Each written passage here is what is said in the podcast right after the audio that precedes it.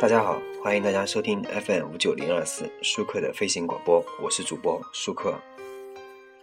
嗯，最近呢，大家一直在关注一个新闻啊，一直上一期我曾经有一期我已经做过这个节目啊，就是关于马来西亚航空公司的 MH 三七零这个飞机啊。呃，那么这个飞机的故事呢，很多人都要问，这个飞机到底发生了什么事情，或者有可能发生了什么事情啊？那么。首先呢，最近大家都在为这个马航啊，这个 MH 三零零祈福，同时也想知道了确切下落。按照国际惯例呢，一切要等到救援队发现了踪迹、黑匣子啊，水落石出，那个呃 NTSB 报告出来，才能有一个定论啊。呃，任何善良人呢，都希望三七零是穿越了，因为在南亚确实有一个啊，号称是跟这个。百慕大三角对应的这个所谓的龙三角啊，失联这么久啊，燃油耗尽了啊，呃，也许只有穿越这种解释呢，才能够让这个大家有呃得到释然啊。等待这个马航这个飞机的降落这个报道呢，铺天盖地，大家都在期待奇迹。实际上啊，航空界讲究科学严密，不可能有奇迹。所谓的奇迹啊。没有曾经说过几个，比如说岳阳航空二三六、埃塞俄比亚九六幺、全美航空一五四九，实际上呢都是飞行员训练有素、严格遵守章程的这个结果。而大部分的事故啊，都是由于人为的粗心，小部分呢是因为恶劣的天天气。那我们来回顾一下啊，之前我们发现过的这些所谓这些呃奇迹的呃非常好的一些这个飞行飞机的这个过程。那么我们先说一下。岳阳航空二三六航班，呃，在二零零一年八月二十三号的深夜呢，岳阳航空二三六的航班从加拿大的多伦多起飞，载着两百九十一名乘客和十三名机组成员，啊，呃，准备飞往葡萄牙里斯本。这架 A 三三零呢，飞行到距里斯本三百英里的北大西洋亚速尔群岛附近约两百英里上空时，飞机发生漏油。在两个引擎完全瘫痪的危急情况下，四十八岁的驾驶员罗伯特·皮奇和二十八岁的副手迪尔科·迪亚德亚戈凭着智慧和勇气，使飞机成功降迫降在亚速尔群岛的拉格斯机场。机上三百零四人逃脱了葬身大西洋的厄运，只有九人受轻伤。造成这个受伤的这个奇迹的这个必备条件啊，不是超自然力量，而是最最现实的因素。当天飞机呢改变了航线。在修改航线的附近啊，正好有个海上空军基地，空军基地啊跑道足够长，飞机的燃油呢，呃放空，机身也够轻啊，呃客空客啊有气流辅助发电机，维持了基本的操作操呃基本的控制操作，飞行员呢这个，呃首先飞行员这个本身啊降落技术比较过硬，当然如果以上条件一个人有一个不具备啊，结果都是灾难啊。那么我们说完了这个岳阳航空二三六航班，那么我们接着来说埃塞俄比亚航空公司的九六幺航班。九六年的时候呢，九六幺航班从亚的斯亚贝巴起飞，驶往克特迪瓦。起飞后二十分钟，三名劫机犯冲进驾驶室，要求飞行员将飞机驶往澳大利亚。当当时呢，但是呢，当时飞机上并没有足够的这个燃料，飞行员曾劝说这个劫机分子啊将飞机降落在一个中转站，遭到拒绝。最终，当飞机飞行到科莫罗群岛上空时，燃料用尽，飞行员试图迫降在海面上，机上一百七十五名乘客中，最终只有五十人幸存。和上面我们刚刚讲的故事一样，在被劫持以后呢，飞行员沉着冷静，机上著名的记者甚至还勇敢地站出来劝说劫匪。迫降时呢，飞行员先用一侧的翼尖接触海面，降低速度，然后缓慢放平。在引擎接触水面产生巨大阻力的时候，飞机解体。大多数遇难者不是因为撞击，而是因为无知，提前为救生衣充气了，导致飞机下沉的时候呢，被挤压在客舱中无法脱离，啊，溺毙。那么接着来我们说零九年，那当然这个是非常熟悉的。二零零九年，全美航空一五四九在起飞爬升的时候呢，遭到加拿大黑鹰撞击，导致两具引擎同时熄火。啊，飞机完全失去了动力。机组成员在确认无法到达任何附近机场后，决定于哈德逊河河面进行迫降。该航班于升空六分钟后紧急迫降于曼哈顿中层哈德逊河河面。此事件呢也被称为哈德逊河奇迹。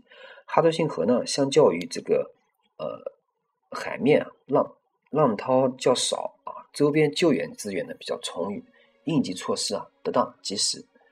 一架这个现代客机啊，在正常天天气情况下，在高科技严密保障的正常航线上，毫无征兆就失去了联系，没有迫降，没有求救，很大程度上来说，实际上就是坠毁了。燃油耗尽的飞机呢，终究会掉到海上或者地上，这是物理学的规律。啊，空难不是儿戏，廉价的祈祷呢是没有用的。媒体大肆打感情牌，消费灾难，实际上是不道德的，真的。呃，说到这里呢，我要正。再详细的说一下，因为我们现在发现啊，这个马来西亚航空公司失联已经超过一百一百多小时了，很多很多。我们现在发现很多权威的媒体啊，他们除了翻译一下外国媒体的稿件呢，并没有拿出一个最新的实时进展和专业的分析评论，反而是在无休止的煽情啊，呃，变成了一个绵延不绝的心灵心灵鸡汤啊。比如我们看人民日报的微博啊，他还发布了一个再制 MH 三七零，又一个黎明来临啊，微博这样写啊。又一个黎明来临，此刻你已经失踪近多少小时？两百三十九个生命，一百五十四个同胞，快回来！所有人都在祈祷，全中国等你进港。今天救援仍将继续，我们还在守候，坚持努力，说好不放弃。无论结果如何，我们在一起，等待奇迹，等你回家。这条微博呢，得到了满屏的恶恶评和吐槽。啊，很多人都说啊，呃，有一个媒体人是吉四六说过，他说：“实话，看到这些煽情，真想吐。亲戚或余悲，他人亦已歌，是人之常情。”你们的水那么丰富，眼药水点多了吧？而媒体人五月散人则认为，在现今这个资讯发达的社会，一个灾难事件出来之后啊，前十二小时让人反思追责肯定是不合适的，这是一般人的反应时间，没有人心情有心情做这个。但三十六个小时以后还煽情起伏，这反射弧就长得跟蛇颈龙似的。要是正规媒体四十八小时以后还这样，其眉商比蛇颈龙都不如啊。那么。很多人啊，呃，很多什么满屏的像进入三月份，我们今天接连接连的时间，很多的这个第一时间主张调查原因啊、理性思考的言言论啊，无一例外遭到了猛烈的回击。比如某某挺住啊，某某坚强呀，我们都是某某人啊，在第一时间迅速占领了各种舆论的出口。啊，这种煽煽情呢和心灵鸡汤呢，确实回应了人们的心灵情感需求。对于重大的这个突发变化，人们都需要一个适应时间。但是啊，我需要大家冷静下来。因为现在人们需要的是事实、理性和逻辑啊！我们现在实际上已经接受了这个事实。我刚刚说的，实际上这架飞机啊，我们到现在联系不上，有可能只有两只有两种可能：一种是落到海面上，一种是落到地面上。落到地面上会产生大量的火光爆炸，对吧？啊，而落到海面上呢，实际上解体的可能非常大。那么，所有这这这么多两百三十九个乘客呢，可以说生还的可能性是极低极低了啊！基本上他们，我们我们可以。呃，以概率宣称的话，他们基本上已经无法生还了啊。那么，呃，我们一个人在遇到问题的时候啊，需要的是冷静和理性啊。但是我们现在发现，很多人用心灵鸡汤呢，心灵鸡汤的目的不是解决问题，而是换一个角度来看待问题，从而使人的负能量转化为正能量。这正是鸡汤的荒谬的所在啊。那么，换到这件事情，换到我们刚刚说的这件事情来说啊。马航这个事情来说哈，实际上没有必要，真的，因为我们现在所需要的是理性的调查原因，我们去调查、去搜索，我们大家关注的是搜索这个这个点，而不是关注在我们要祈祷啊、挺住啊，这样没有意义，对不对？呃，那么实际上我们真正令人信服的很多媒体报纸，幸福应该是专业，而不是无休止的煽情啊。嗯，所以我们说这个。我觉得大家应该专业一点去看这个本次这件事情啊。那么，我们综合我们现在所有目前所有的一个新闻报道，我们来找一下三这个 MH 三七零失联的一些重要特点。呃，一个设计成功啊、比较安全的这个远程通用飞机，通用机型的一款老旧飞机呢，在正常气候下，在高空巡航的状态下，突然从空管雷达上消失，消失后很长时间呢都没有在空中走廊对应的地区留留下任何痕迹。而且机上有冒名登机者，根据这些特点呢，确定分析重点。老旧的波音七七七啊，高空突然失联，没有留下痕迹。那么，冒名登登机者啊，围绕四个重点，以对比法、排除法展开研究。首先呢，我们要提出一些疑一系列疑问。首先，第一个，七七七是不是一款安全的飞行器？有没有设计缺陷？出过哪些事故？第二个，什么情况下高空会突然失联？第三个，为什么没有留下痕迹？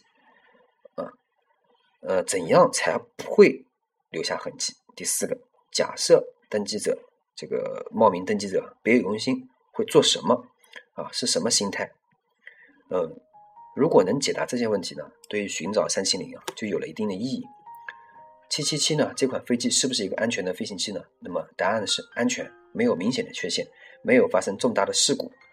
七七七杠二百呢，是属于 A 型市场，是七七七家族中的第一个机型，在九零年发布，采用普惠 PW 四千、通用电气 GE 九零或者劳斯莱斯 Treat 八百发动机，推力超过七万四千磅力，最大起飞重力呢由五十万五千磅至五十四万五千磅，最大航程呢达到九千六百九十五公里。首架波音七七七杠二百于九四年六月十二号首飞，最大起飞重量呢？嗯，九九年呃九五年的四月十九号取得试航证书，五月取得一百八十分钟双飞啊双发盐层飞行认证后交付给首个客户联合航空。由于波音七七七是采用电脑立体 CAD 绘制技术呃设计，因此不需要原型机，因此所有的机器属于量产型。首架所生产的七七七两百。已在两千年交付给国泰航空，直到两千零九年九月，波音共交付了八十八架七七七两百，其中有八十六架仍在运行中。七七七两百的直接竞争对手是 A 三 A 三三三零。两千零一年九月五号，啊，英国航空一家 B 七七七，啊，注册编号是 GVK，在丹佛国际机场加油期间，加油喉管突然松脱，喷洒燃料并起火，火警虽于两分钟后被扑灭。但加油员被烧死，这是首次涉及波音777的致人死亡的意外。零两千零四年八月二十四号，一架新加坡航空 B777-300 在墨尔本机场起飞时，其中一个发动机发生爆炸。二千零五年八月一日，一架马来西亚 B777-200-1 杠从波斯出发前往吉隆坡，期间飞行显示仪器发生冲突，显示飞行速度过低，之后飞机超速并出现。失速，飞行员立即解除自动驾驶，并紧急迫降在波斯。事件中无人受伤。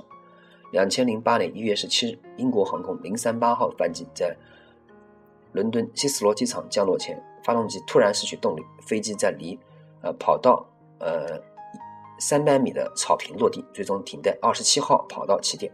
所幸全机一百五十二名乘客与机员安全逃离。由于损毁严重，银行决定不对该机器进行修复。因此，呃，这架成为第一架全机报废的七七七飞机。该班机呢是从北京飞往伦敦的，怀疑呢是气温过低引起的故障。两千零一年，啊，也就是两千一一年，二零一一年七月二十九日，在开罗国际机场准备执行飞往吉达的 MS 六六七次班机停泊期间，驾驶舱失火，机上人员全数逃生。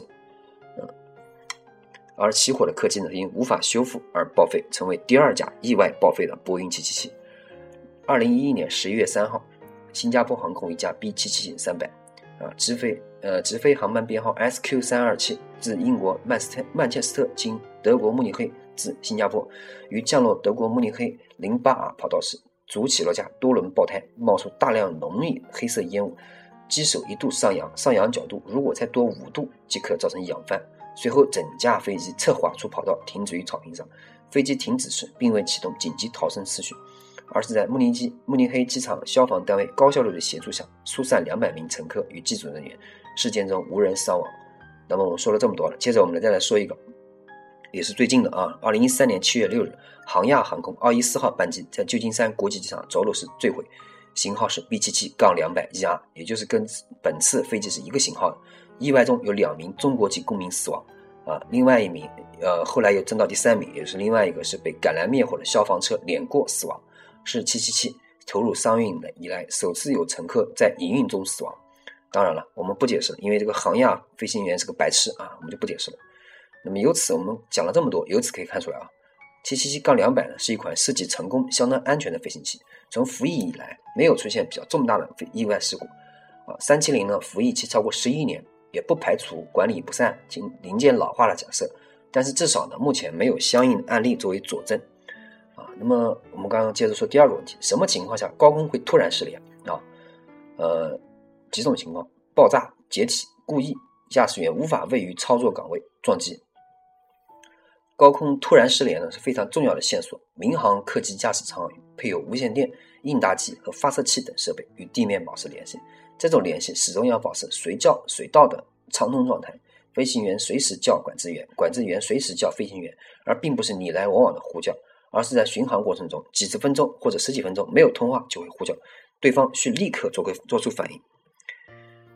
应答机是一部能够在收到无线电询询问信号的时候，自动对信号做出回应的电子设备。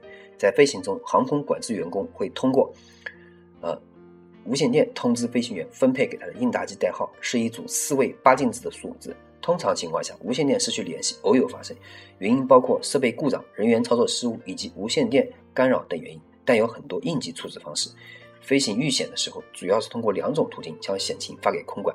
一种是通过啊高频无线电通话，一种是通过应答机。应答机七五零零代表截机，七七零零代表紧急状态，七六零零代表通讯故障。无线电呼叫 Mayday 也是国际通用的求救信号。发出这样的信号呢，顶多需要两秒钟时间。即使在故障发生的时候，机长先处理特殊情况，副机长发出信号，最长五秒之内就可以把信号发出地面管制部门。但本次马航 MH 三七零都没来得及发出信号。可以想见，当时的情况是如此的紧急和突然，几秒之内就导致了机组无法操控飞机。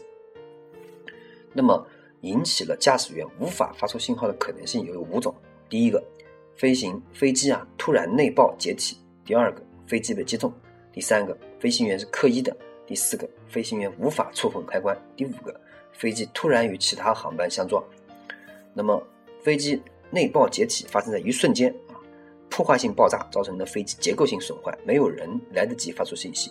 内爆呢，分为破坏性袭击和结构性损坏。比方说，这个洛克比通难啊，就属于炸弹爆炸。而美国环球航空八百航班疑似因为地面待机时间过长，主油箱上面的空调呢加热了油箱内部的少量燃油，形成了混合油气，在巡航途中与老化线路火花，呃，引起爆炸。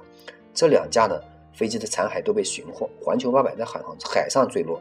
寻获残片呢，还被打捞起来拼接成了部分机身，座椅仿制物还被送到 FBI 分析化验，而马航三七零完全没有留下任何痕迹。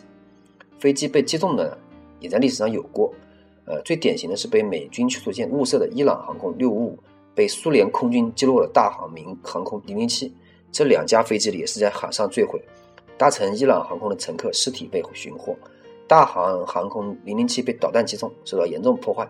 空中解体，黑匣子呢被苏联军方第一时间寻获。那么还有飞行员客机的情况下，呃，以亚当航空及五七四空军专业飞行员呢受债务压迫，将飞机姿态调整为垂直俯冲，飞机以接近音速解体，只差浅滩淤泥，出了一个脱落的尾翼。事发后十天都没有发现任何残骸。亚当五七型五七四机型为七三七，比七七七小很多。在坠落的时候呢，尾翼都会解体，所以777也应该有外部零件脱落的可能性。啊，这个飞行飞行员呢，呃，无法触碰开关的情况也可能会有。1994年3月22号，俄罗斯航空5 593号班机的机长邀请他的儿女进入驾驶舱，甚至还让他们坐上这个机长的驾驶座。不久后，呃，飞机倾斜45度，接着开始盘旋俯冲，飞机内部的重力增加好几倍。机长因而无法返回他的驾驶座，最后飞机在西伯利亚坠毁，机上七十五人全部罹难。这个乌柏林根空难呢是典型的飞机相撞，但是马航三七零走廊上没有任何其他失踪航班，因此该条可以排除。那么我们讲了这么多啊，很多很多情况都可能会有。那么为什么？呃，我们刚刚讲了这么多，那么呃，我觉得总体来说只有一个原因啊，飞行员突然失去了对飞机的控制啊。那么为什么，呃，接着来讲第三个，为什么没有留下痕迹呢？或者怎么样才能留不留下痕迹呢？垂直插入海面，留下少量残骸，被洋流迅速带走，燃油还没有开始扩散，或者缓慢扩散，甚至还没有开始扩散。飞机在高空爆炸呢，然后就会解体，解体后啊，就会呈天女散花状，产生一个有规律的残骸掉落掉落海面。要考虑上海上的洋流呢，会冲落冲散这个掉落面，带走残骸。南海马六甲海峡，十一月到第二年的三月为东北季风时节，大部分海域为西南流，也就是说，残骸有可能被冲上马来西亚、越南沿海地区。可是到目前为止都没有找到残骸。如果残片在坠落的过程中充分燃烧，留下的这个航油啊和残片较少，那就更加难找了。一般啊，能够通过安检带上飞机的爆炸物呢，不足以引燃油箱，只能对飞机造成结构性损坏，导致解体，会留下大量残片。一些铝制残片甚至还有可能在海上漂浮，非常明显。只有燃油，只有这个油箱啊被点着了啊，呃，燃油剧烈燃烧，才有充分这个燃烧的可能性。呃，我们参考了一下环球航空八百的例子，即使是油箱燃烧，还是可以寻获。残片，因而也无法解释为什么至今还没有重要发现的原因。啊，值得一提的是呢，呃，但是呢，就是环球八百事件以后啊，波音和航空公司啊，从成本上考虑呢，没有解决油箱的缺陷。但是这个问题啊，只出现在波音七四七啊宽体客机上，而且必须具备以下条件：就是经过油箱的线路老化，油箱的燃油很少啊，飞机地面待机时间过长啊。一般远程越洋航空燃油较多，也不会在地面过长待机停留。假设飞机在空中爆炸，啊，航油会不会呈天女散花状？散花状呢？就像从飞机上排出的粪便一样，在高速运动中迅速分散扩呃粉呃分散粉碎扩散在空气中，不会一坨掉下来啊。这个说起来有点恶心啊。假设飞机没有爆炸，如果是一头栽进了海里，那么。航油会不会还没有飘到海面就被底层洋流带走？航油会不会附着在海底泥沙上？呃，含油会不会一点点泄漏？因为以上原因啊，没有飘到海面，形成大面积油污。那么第四个，假设冒名登记者别有用心，会做什么？是什么心态啊？那么偷渡、劫持、炸机未遂、玉石俱焚。那么三月份呢，我们出了很多事情啊。这架飞往北京的飞机上有冒名登记的四人，目前。证明，不是所有人都上了飞机。从一般人心理上分析，如果他们只是想飞机掉下来，把爆炸物放上去就行了啊，人没有必要上去。同时，按照这个航空安全标准，人没有上飞机，飞机行李是必须丢下来。也就是说，如果他们从泰国偷了护照，就是为了登上飞机，目的应该是人上炸弹上，或者人上炸弹不上，改为人为控制舱，在某个特定地点做什么动作。但是啊，无论是求生还是求死，绝对不会在海上白白送。送命啊，死的窝窝囊囊的。联系啊，最近一些事情呢，想起来呢，我们就觉得特别恐怖啊。那么最近的新闻显示啊，呃，飞机坠毁前呢，有一个返航的趋势，也是一个疑点。为什么是试图返航呢？如果是有组织劫机，一定会事先策划，事后有人站出来为此次事件负责。可是到目前为止，各方缄默，只能有以下可能：第一，不是组织，是个体袭击；第二个是组织做的太烂了，不好意思承认。或者目的不是为了炸机杀人，而是有其他目的，例如政治暗暗杀，以空难掩人耳目。第三个，遭遇抵抗，临时改变的目的。而想七七七这么大的飞行器啊，坠海却不留下残片和航油痕迹，呃，我推断啊，要么燃油在高空大面积分散，因为要燃油分散，飞机必须剧烈爆炸，那么就会留下金属寄生残片。因此，在金属残片和航油痕迹都没有寻获的情况下，你只能考虑飞机高速直插海面，留下了很小的。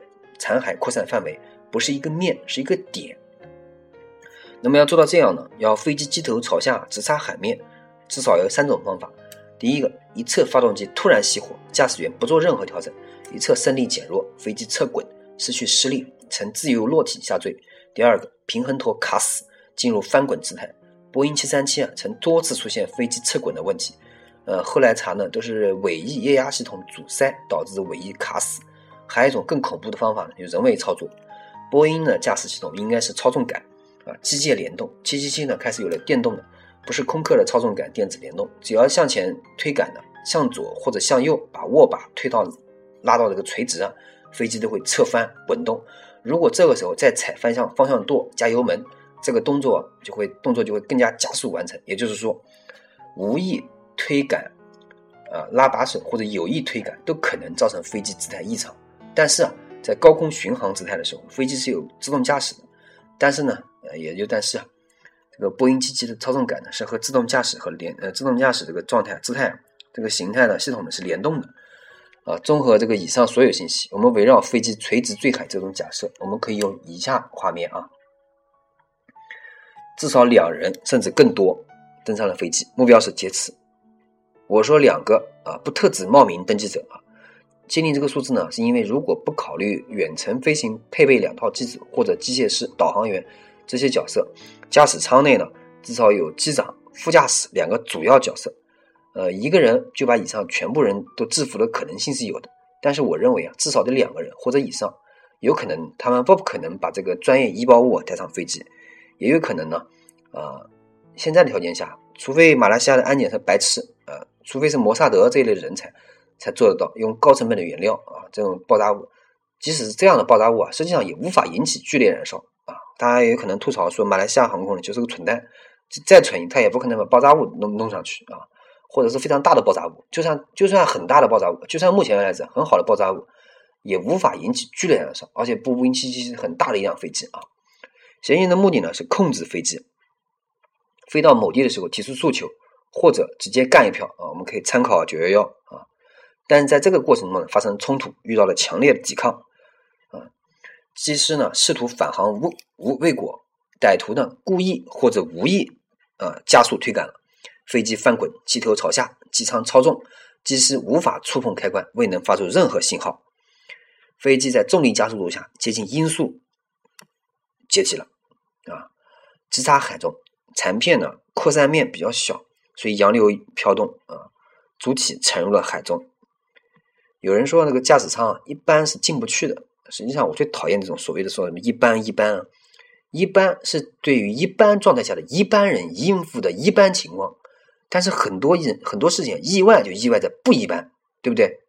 比如说巡航途中，有人跑来找乘务长说：“你看看我全身缠满了缠满了这个雷管和 C 四，你告诉他，只要不叫开驾驾驶舱门，就立刻炸机。”难道此时此刻乘务长还说：“那你炸一把给我看看，看看是真是假吗？”对不对？这些意外就觉得无，这是很正常的，是不是？好。那么驾驶员自己完成了修改姿态这个动作，有可能是觉得生活太美好了，过不下去了；有可能呢，喝咖啡啊碰翻杯子了。我刚刚说这两个啊，是属于纯属无厘头搞笑，对吧？还有可能呢，是遇到了机械故障，飞机一侧失去了升力，飞机翻滚。七七七这样的飞机啊，遭遇这样大动作的动静是非常大的，而且呢，客机一旦翻滚，场面是非常恐怖的。飞行员试图返航未果，未能调整状态坠海。七七七巡航速度是零点八马赫，等于每秒二百七十二米。以失联坐标算起，飞行二十分钟是三百二十六点四千米。也就是说，如果该机不幸遇难，按照该假设，残骸扩散区应该是以失联坐标为核心，半径三百二十六四千米的范围内，在此范围内，呃，随跟随洋流轨迹移动扩散区形成的搜索带进行寻找。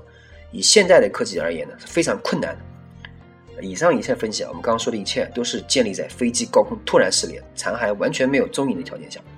我认为啊，在马六甲南海这个地区的海域并不小，而且地形非常复杂，又是几国分管的复杂状况。在考虑到周边几个国家——越南、马来西亚和一些外交因素的情况下，其实完全可以想象，由木质帆板、机动船和几架小飞机为主的搜救搜救队啊，去系统搜索这一海域，其难度是有多大？海面搜救啊，需要有。立体海空天三套系统密切配合，卫星、预警机、雷达、直升机、驱逐舰、巡逻艇都是必要设备。详细识别残片，更是需要直升机在海面上缓慢飞过，仔细观察。残片不会永远漂浮在水面上，有些会缓慢下沉。如果这个情况发生在欧美或者中国，动员搜救呢就要快一点，队伍实力的就要强一点。可惜呢，发生在这个地区，所以失踪啊不等于失踪，很可能是没有办法找到。甚至还有人怀疑说，是某些国家找到了线索，但是呢，具有这个其他的这个战略价值，就沉默了。当年这个大航航航空这个零星黑匣子呢，一直被苏联藏着，到苏联解体才交出来，甚至还篡篡改了信息啊，是有这种情况的。所以不排除是因为有意或者无意的搜索不利。黑匣子啊，实际上是两个橘黄色的金属匣子，虽然从使用效果和效呃规模上，来说总体是不错的。但是并不是我们想的那么强大，而且黑匣子只有三十天的这个呃发送信号期，过了三十天以后就很难找得到了。我们已经发现这个航空史上已经出现了很多次找不到黑匣子的情况。那么残骸一定会有的，无论是一个点还是一个面，实际上是一定会发的现的啊，一定会发现的。那么，呃，我只能目前目前所有的我刚刚所说的这分析啊，只是通过目前我们所有的新闻素材才来分析的。我们通过这个新闻媒体公布的出来分析的一切真相，必须在物证出现之后得以论证。在物证没有出现，甚至永远可能永远无法出现的情况下，飞行员背景、乘客背景、飞机检修记录应该是研究重点。嗯，我认为啊，仅仅从这些线信息中呢，就能获得基本答案啊。那么，呃，我们考虑的是啊，就是我们先祝愿这些乘客能够安全返还。但是目前为止，我们得到的结论呢，我个人得到的结论是非常悲观的，飞机这个返还的可能性很小很小啊。那么我们考虑的，实际上我们这件事情发生以后啊，我们不要心灵鸡汤，也不要祈福什么的，我们考虑的更多的应该是如何审视当今的航空安全标准，尤其这些所谓的安检啊，马来西亚安检是最让人头疼的一个安检。那么，真的我们要好好审视一下啊！感谢大家收听本期舒克的飞行广播。我是主播舒克，这期听让大家听我碎碎念，说了很多我对这个马航 MH 三七零的这个呃分析，谢谢大家，欢迎大家关注我微博、微信、QQ 与我进行交流，谢谢大家，再见。